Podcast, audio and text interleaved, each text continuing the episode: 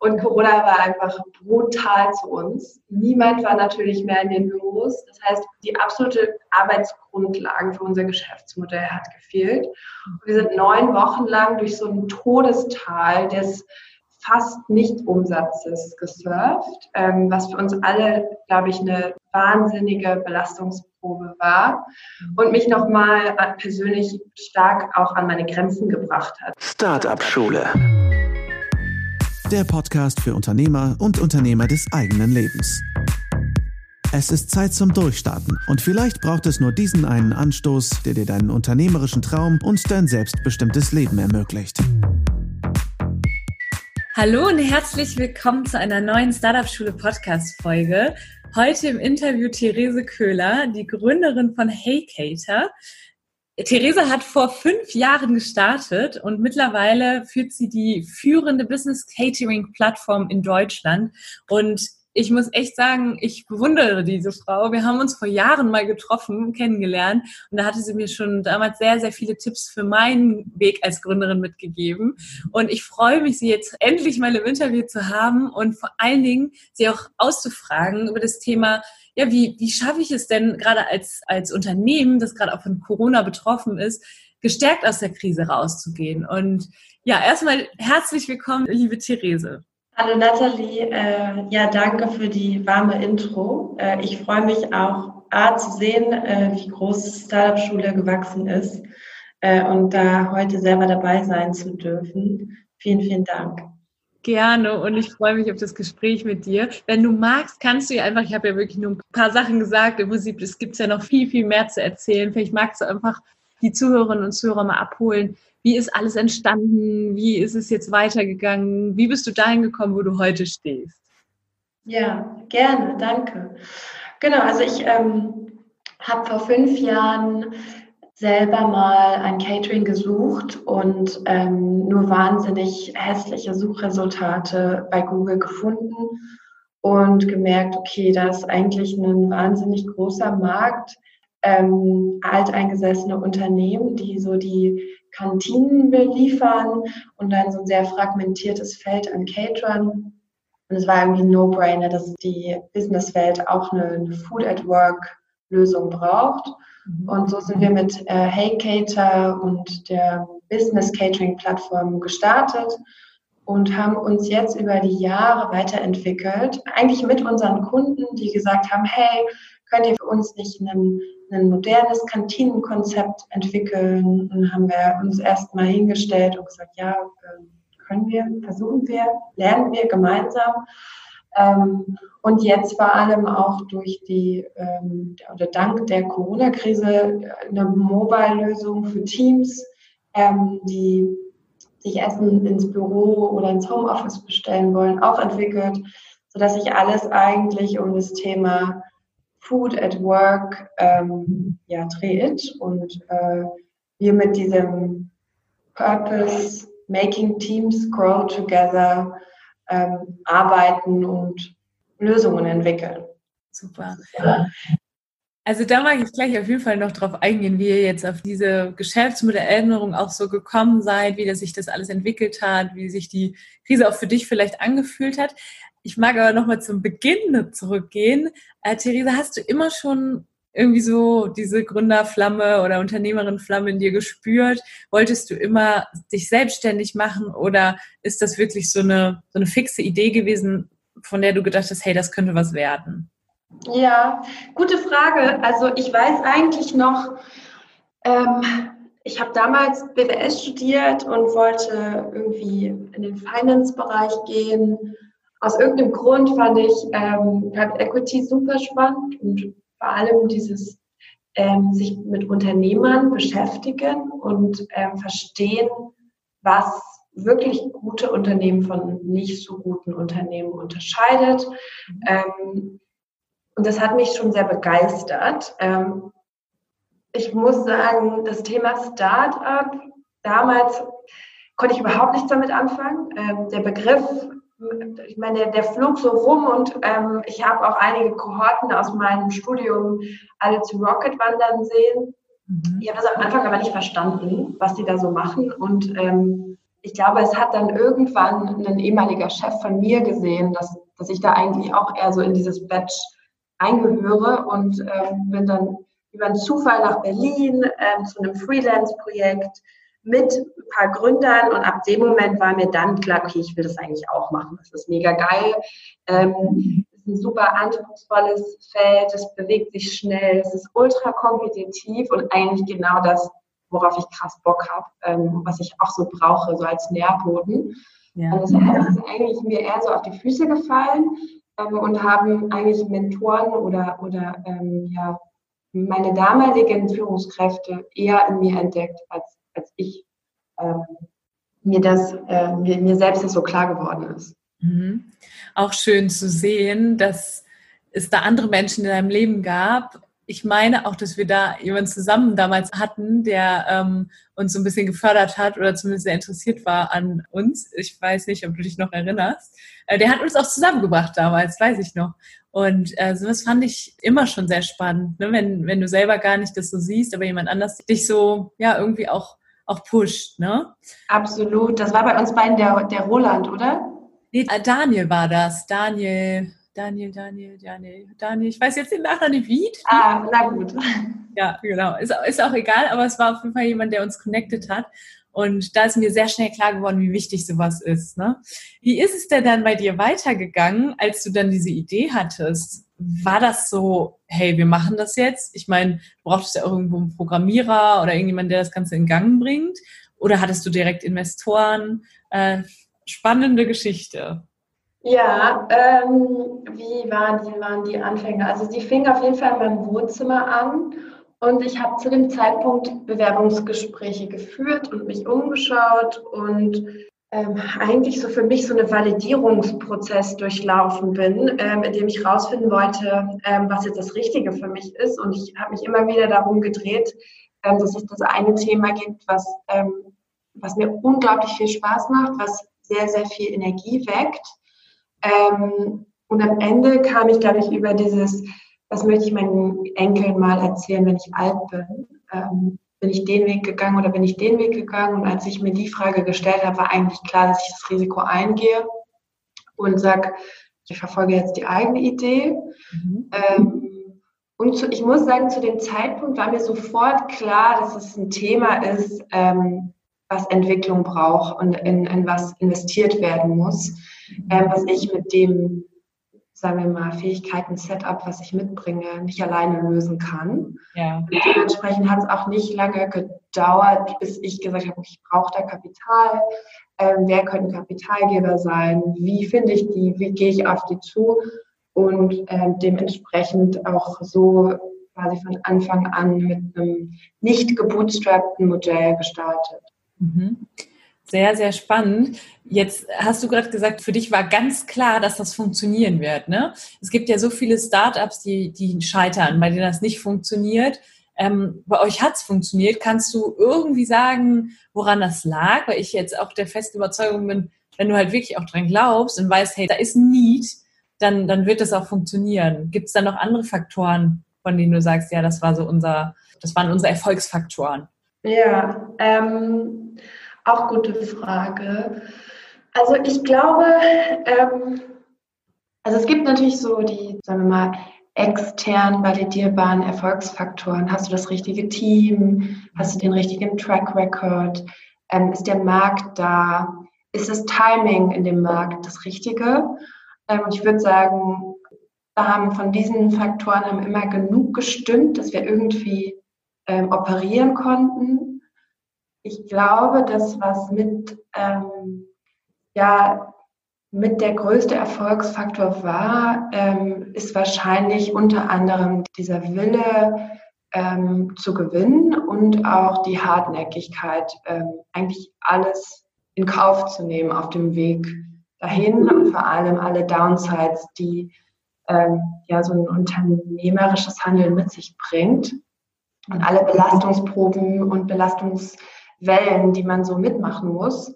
Das heißt, ich glaube, ähm, wenn ich das jetzt runterbrechen müsste auf die allerwichtigsten, ist es, glaube ich, ähm, Stamina und wahrscheinlich auch das oder was heißt wahrscheinlich, ziemlich sicher das, das richtige Team. Ähm, ich glaube, so eine Reise über so eine lange Zeit schaffst du nur, wenn du Leute an deiner Seite hast, ähm, die an das Gleiche glauben und äh, mit denen zusammen du da ähm, durch, durch alle Zeiten durchgehen kannst. Absolut sehr, sehr schön gesagt. Ich weiß noch, damals, als wir uns getroffen hatten, hast du, glaube ich, danach irgendwie ein Gespräch gehabt, ein wichtiges und ob ihr da jetzt zusammenkommt mit einem Kunden oder so. Ich fand das schon sehr, sehr spannend. Wann ist dir klar geworden, dass das funktioniert? Also da wart ihr, glaube ich, recht am Anfang. Und ähm, ist dir schnell klar geworden, hey, das funktioniert, da ist Nachfrage da? Äh, ja, das war auch eine gute Frage. Ähm, das war ja auch sehr iterativ. Also ich konnte das total nachvollziehen, dass, dass es ein Need gibt. Die Kunden, ähm, bei denen wird täglich gegessen. Ähm, die haben täglich Meetings, die bewirtet werden. Ähm, und sozusagen, ich muss eigentlich nur der beste Service Provider sein und irgendwas bieten, was besser ist ähm, als im jetzigen Setup, äh, um diesen Need voll zu capturen sozusagen. Mhm. Äh, von daher, ja, also ich habe das eigentlich sehr ähm, systematisch gemacht, indem ich immer wieder Experteninterviews gemacht habe, um zu verstehen, wie das genau funktioniert, wo was den Kunden wirklich wichtig ist, ähm, um dann zu sagen, okay, so entwickeln wir den besten Service für die. Mhm. Sehr cool, ja. Dieses Vorgehen finde ich super und das gebe ich genauso auch weiter. Recht früh schon herauszufinden, was braucht denn der Kunde und nicht, was denke ich, braucht der Kunde. Ne? Ja, genau. Okay. Äh, wenn jetzt jemand hier noch ganz am Anfang steht und sagt, ja, ich habe da eine Idee, ähm, ist das der erste Schritt, Expertencalls führen, mit Menschen in Kontakt zu treten? Ja, also ich glaube, sofern ähm, von diesen vier Themen, die ich da genannt habe, ähm, ähm, sofern das abzuhaken ist, äh, würde ich ständig und immer und machen wir auch nach wie vor täglich mit Kunden in Kontakt stehen und Feedback sammeln, um zu lernen, um ähm, das eigene Angebot zu schärfen äh, und das Produkt zum besten Produkt zu machen. Von daher auf jeden Fall. Mhm. Sehr gut. So, liebe Therese, jetzt wissen wir, wie das Ganze so angefangen hat. Wir wissen, wie sich das entwickelt hat. Also ähm, ich verfolge das ja jetzt schon lange und vor allen Dingen ähm, jetzt gerade auch nochmal mit Spannung, denn ja, ich, ich habe, äh, ich weiß nicht, ich habe dich auf LinkedIn jetzt auch einfach mal wiedergefunden und habe mich dann gefragt, okay, wie ist jetzt bei Therese weitergegangen durch Corona? Ich meine, ähm, ihr seid B2B unterwegs und dann auch noch im Bereich Catering wahrscheinlich eine Maßnahme, die vielleicht auch erstmal runtergeschraubt wird. Ich weiß es nicht. Hol uns doch mal ab. Wie hat euch denn Corona jetzt betroffen? Ja, gerne.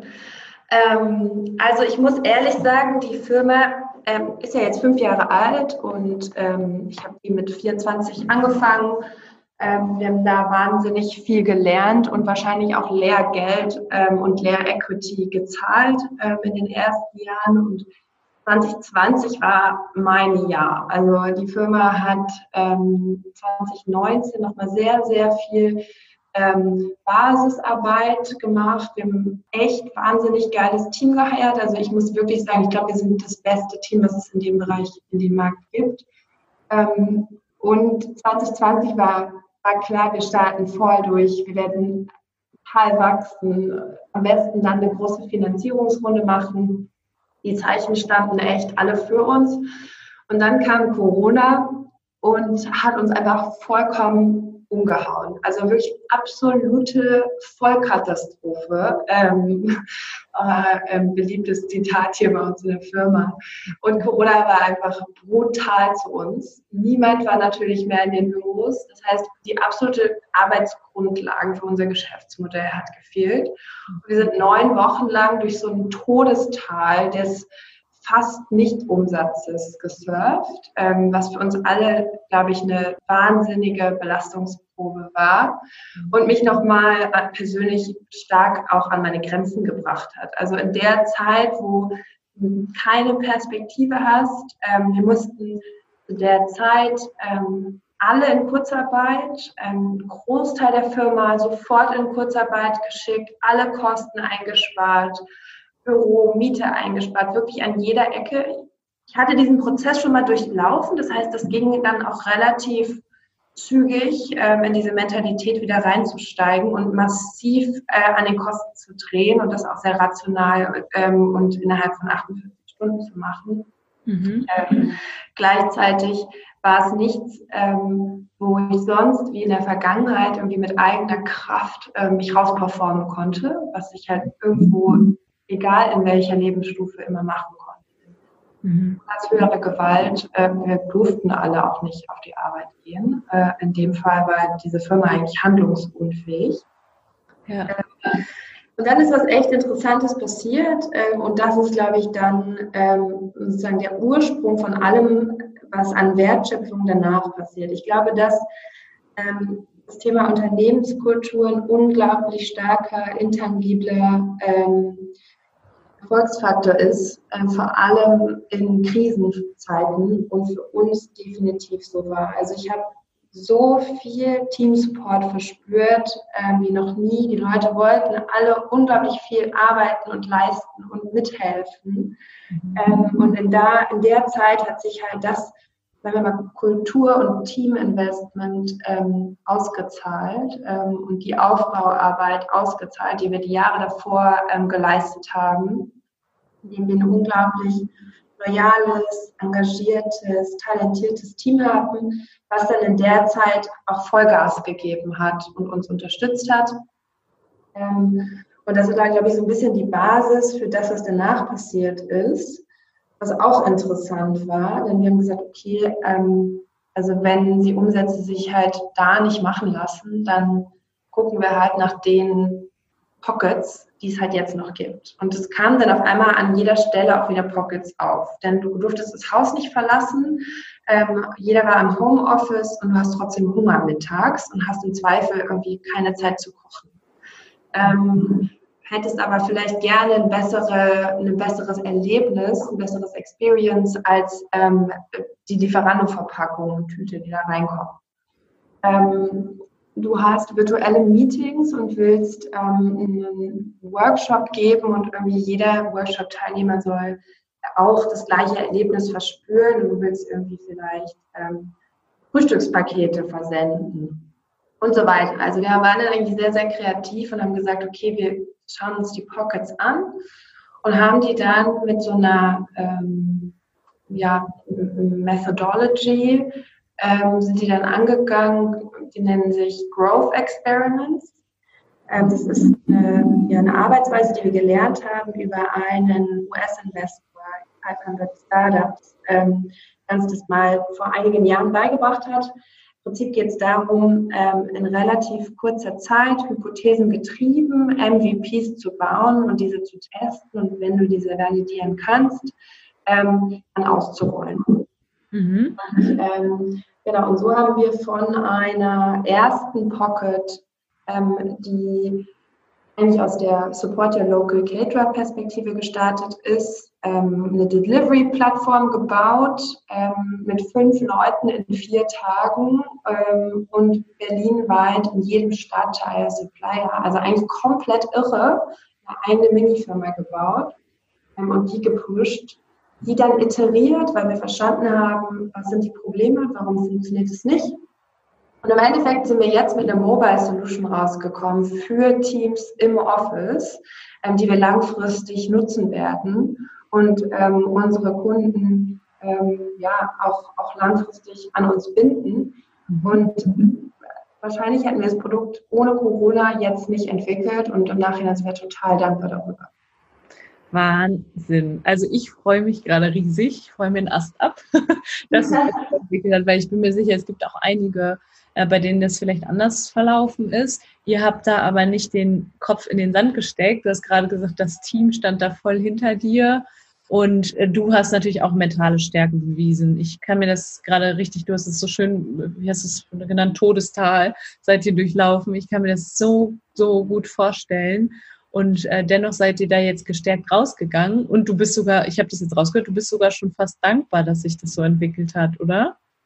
Ja, also ich muss sagen, Währenddessen ähm, ist es natürlich sehr, sehr unangenehm. Ähm, Es ist wie so ein, wie wenn du selber krank bist. Ich meine, der Virus ist jetzt eigentlich eine, eine tolle Analogie. Ähm, in dem Moment bist du ungeduldig ähm, und, und, willst gesund sein und fühlt sich das überhaupt nicht gut an. Aber wenn du dann doch, äh, sagen wir mal, äh, dich auskurierst und dir die Zeit nimmst ähm, und, und, auch vielleicht langfristig gesünder ist und ähm, ähm, nachhaltig regelmäßiger Sport machst, äh, kommst du auf jeden Fall gesünder raus als vorher. Super, richtig schönes Bild. Also kann ich das so sagen, dass das eure größte Herausforderung bisher war? Also ich würde sagen, ähm, ja und nein. Also ich glaube, es kommt, die größten Herausforderungen ähm, sind schon, also wir hatten in der Vergangenheit in einer ganz anderen Stage, äh, mit einer ganz anderen, würde ich sagen, ähm, Gesamtqualität als Unternehmen und auch Gesamterfahrungswerten als Unternehmen immer gefühlt für die Stage, je nach Stage, die richtige äh, Herausforderung. Mhm. Ähm, und vielleicht war das jetzt für uns die Herausforderung, die wir jetzt haben sollten, um danach wirklich ähm, stärker denn je aus der Situation rauszuwachsen. Ja. Von daher, ja, muss ich das eigentlich revidieren. Wahrscheinlich ähm, ist es genau die Herausforderung, die jetzt gebraucht ist, um unsere Position in dem Markt danach ähm, langfristig zu stärken. Ja, spannend, sehr spannend. Ich bin gerade auf eurer Instagram-Seite. Hey, China habt ihr es genannt. Ne? Das ist ja. ja. Geil. Habe ich das richtig verstanden? Das ist im Prinzip eine App und darüber kann ich jetzt äh, bestellen. Seid ihr dann von B2B auf B2C geswitcht oder nee, schon noch B2B auch, ne? Ja, interessant. Also wir hatten, das ist, das, was du siehst, ist jetzt die dritte Iteration, ähm, die wir tatsächlich seit in den letzten zehn Wochen gemacht haben. Und wir sind gestartet mit einem Modell B2C und B2B mhm. äh, mit mehreren, also wahnsinnig vielen Suppliern und vielen Stops. Also von daher eigentlich ähnliche Herausforderungen wie die großen Delivery-Plattformen das haben. Nur haben wir nicht die Masse, wir haben nicht die Logistik und wir haben nicht den vorhersehbaren Demand. Das heißt, wir mussten diese Faktoren irgendwie eingrenzen. Mhm. Das, was da jetzt ist, ist eine B2B-Lösung für Unternehmen, die ihren Mitarbeitern äh, Lunch zum Beispiel oder Frühstück, eigentlich egal welche Mahlzeit, gerne stellen wollen, mhm. aber ähm, die, die Entscheidung des Kaufs oder die Entscheidung fürs Gericht demokratisieren wollen an den äh, Mitarbeiter. Das heißt, genauso wie du sozusagen normal in die Kantine gegangen wärst und du siehst, an dem Tag sind die fünf Tagesgerichte oder genau wie du vorher irgendwie den ähm, hier Mealplan der nächsten Woche online ähm, schon mal auscheckst, dann machst du das halt jetzt mit deiner App und kannst dir dort deine Gerichte vorbestellen und dann einfach ähm, äh, liefern lassen oder in der eigenen sozusagen Hey Kitchen, unser, unser eigenes Routinenkonzept, ähm, abholen. Mhm. Wahnsinn. Cool. Sehr, sehr cool. Gefällt mir unglaublich gut. Äh, ich habe jetzt gerade so nochmal den Impuls gehabt, dich nochmal dazu zu fragen. Du hast gesagt, die Unternehmenskultur, ne? Und dass das Team da so wichtig war, dass sich das jetzt so entwickelt hat, wie es sich entwickelt hat. Ähm, würdest du sagen, also wie, wie baue ich denn so eine Unternehmenskultur auf? Wenn ich da auf eure Seite gucke, das kommt sowas von rüber, dass ihr da gemeinsam einfach an einer Vision auch arbeitet. Ich lese ja auch super viel zum Thema Unternehmertum und da geht's halt auch oft darum, schaffe es irgendwie deine Vision in dein Team zu bringen. Und du hast auch sowas gesagt wie ähm, Make Teams Grow Together. Das ist ja jetzt noch viel mehr als Essen. Ne? Ja, wir sind, sind bringen Menschen dazu zu essen zum Beispiel. Könnt ihr, könntet ihr ja auch sagen, oder Essen zu bestellen oder so. Ist das ja. eure Vision? Habt ihr eine Vision und was würdest du sonst noch sagen, ist zuträglich ähm, einer gesunden und sogar überdurchschnittlichen Unternehmenskultur? Ja, ähm, gute Frage. Ähm, wichtige Frage. Ähm, jetzt muss ich mal, mich mal kurz sammeln ähm, und das mal strukturieren in meinem Kopf. Also ich glaube, es ist extrem wichtig, dass dem Unternehmer die eigene Vision für die Firma klar ist. Ähm, dass einem selber klar ist, was ist mein, also warum existiere ich ähm, und was will ich mit dieser Existenz des Unternehmens erreichen. Und das muss über, also in meinem, in meiner Ansicht nach, über den rein ökonomischen Zweck hinaus ähm, Wert stiften. Und unsere Vision, unser sozusagen Reason for Being ist Making Teams Grow Together. Ich habe mich damit auch selber beschäftigt, sehr stark. Warum ist mir das Thema so wichtig? Warum ist mir wichtig, ähm, sozusagen Menschen zusammenzubringen und die Begegnung zu fördern und ähm, diesen Teamgedanken zu fördern?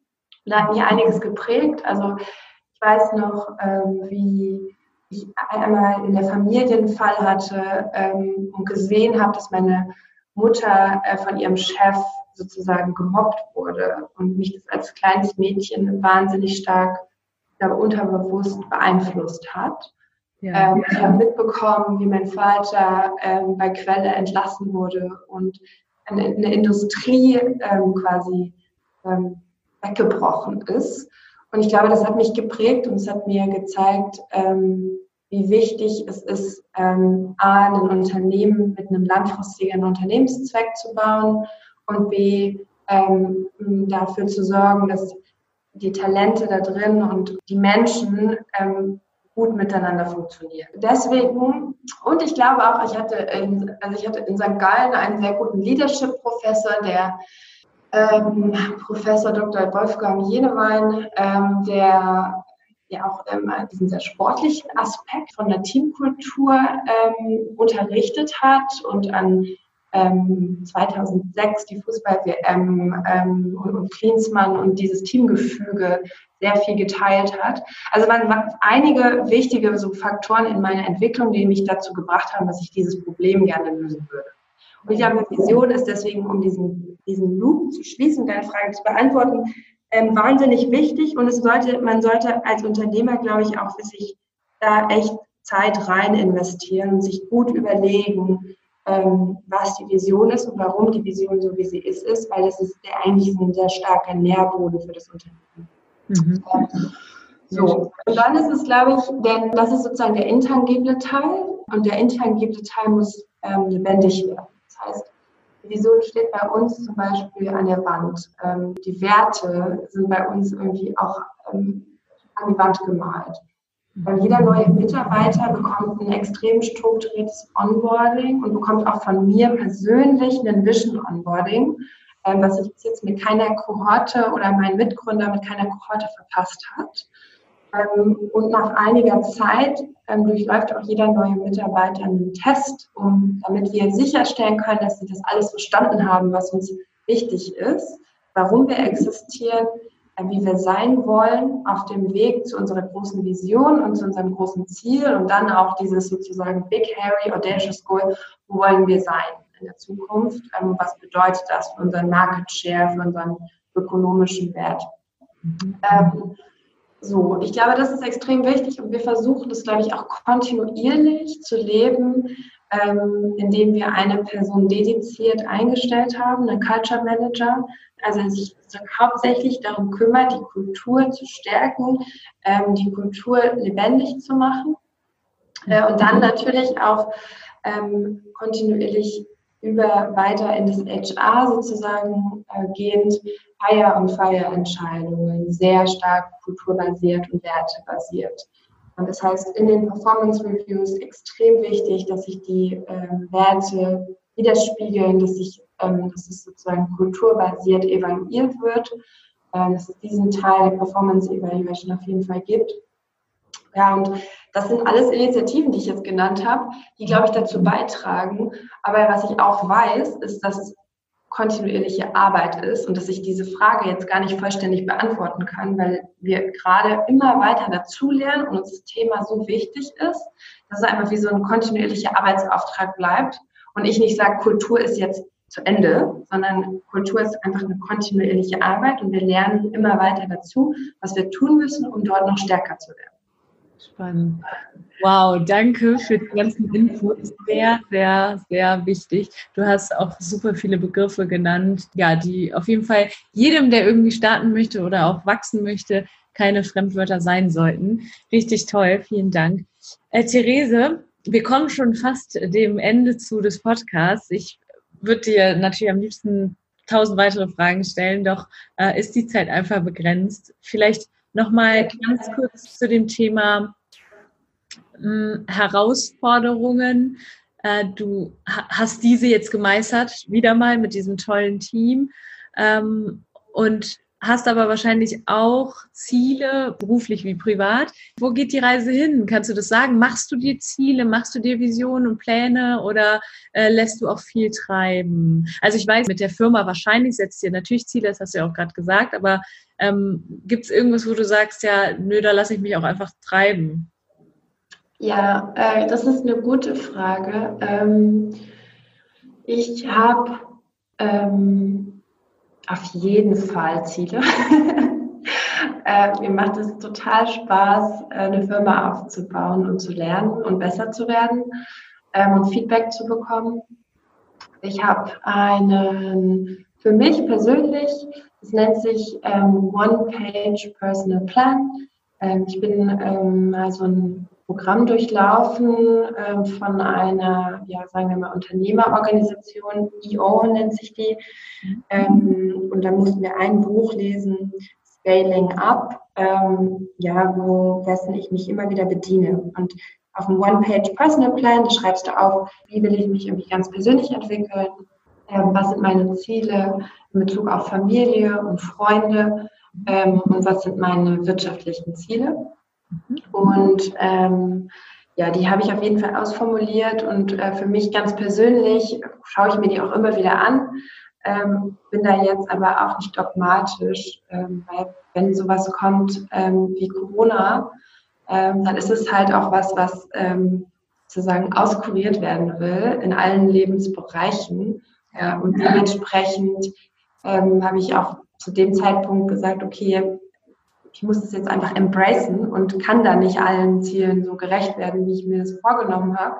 Und bin dann dann auch mit mir selber, sagen wir mal, übe da mit mir selber die Kindness, die notwendig ist, ähm, um dass es sich irgendwie ähm, ja einfach wirklich realisieren lässt. Ähm, ich glaube trotzdem, dass es hilft, sich einfach im genauen Plan zu sein über das, was man will. Und dass es auch immer wieder ein Treiber ist, ähm, sich das mal wieder als Wiedervorlage zu nehmen ähm, bei einem Kaffee und zu überlegen, ob man da vorangekommen ist. Ja, ja super. Danke dafür. Ich frage auch immer nach Buchtipps. Ich habe jetzt Scaling Up schon mal aufgeschrieben, lese ich auch immer wieder drin. Ich finde das großartig. Und den One-Page Personal Plan, das ist auch super. Also vielen, vielen Dank für die Tipps an dieser Stelle. Ähm, ich habe ja noch die Frage, die ich immer stelle. Und zwar ist es die Frage, wieso bist du nicht nur Unternehmerin, sondern auch Unternehmerin deines eigenen Lebens? Kannst du da, hast du da spontan irgendwas, ähm, was du dazu sagen kannst? Gute Frage. Ähm, ja, was kann ich dazu sagen? Ähm, ich glaube, das Aktuellste, was ich dazu sagen kann, ist, ähm, dass das Leben ähm, nicht immer so kommt, wie man sich das vorstellt. Mhm. Ähm, und dass es irgendwie eine Kunst ist, ähm, also ich sage mal, artful mit dem Leben umzugehen. Ja? Also ähm, und da sozusagen die, die Ouvertüre mit, mit den Situationen und mit den Umständen zu tanzen und sich da auch sozusagen, ja, wie bei so einem Walzer, so auch reinzulehnen. Mhm. Und ja, dementsprechend ja, artful zu sein mit, mit dem eigenen Leben. Schön. Weil es eben ja auch dann manchmal anders, anders verläuft, als du dir es vorgenommen hast. Und das, das war ganz schön, dass du es auch eben so gesagt hast, die Situation dann zu embracen, einfach zu umarmen, zu sagen, okay, es ist jetzt, wie es ist, aber wir machen weiter. Schön. Genau. Danke, Resi, Therese, hat mich sehr, sehr gefreut. Also, ähm, wie kann ich jetzt mit dir, kann ich dich irgendwie verfolgen oder eure Firma verfolgen? Wie können wir uns am besten connecten? Wenn ja, gerne. Ähm, ja, wir sollten auf jeden Fall in Kontakt bleiben. Ich meine, LinkedIn hat uns jetzt wieder geholfen, äh, da mal wieder ähm, abzutasten. Äh, ansonsten, ja, wenn jemand aus deiner Community äh, mal was braucht, äh, kannst du gerne meine meine E-Mail-Adresse weitergeben. Ähm, und ansonsten versuche ich tatsächlich ähm, ja ab und zu ein bisschen was auf LinkedIn zu teilen. Äh, und natürlich ähm, den Rest, ähm, alles in Sachen Business Catering und Making Teams Grow Together auf heycater.com. Cool, danke.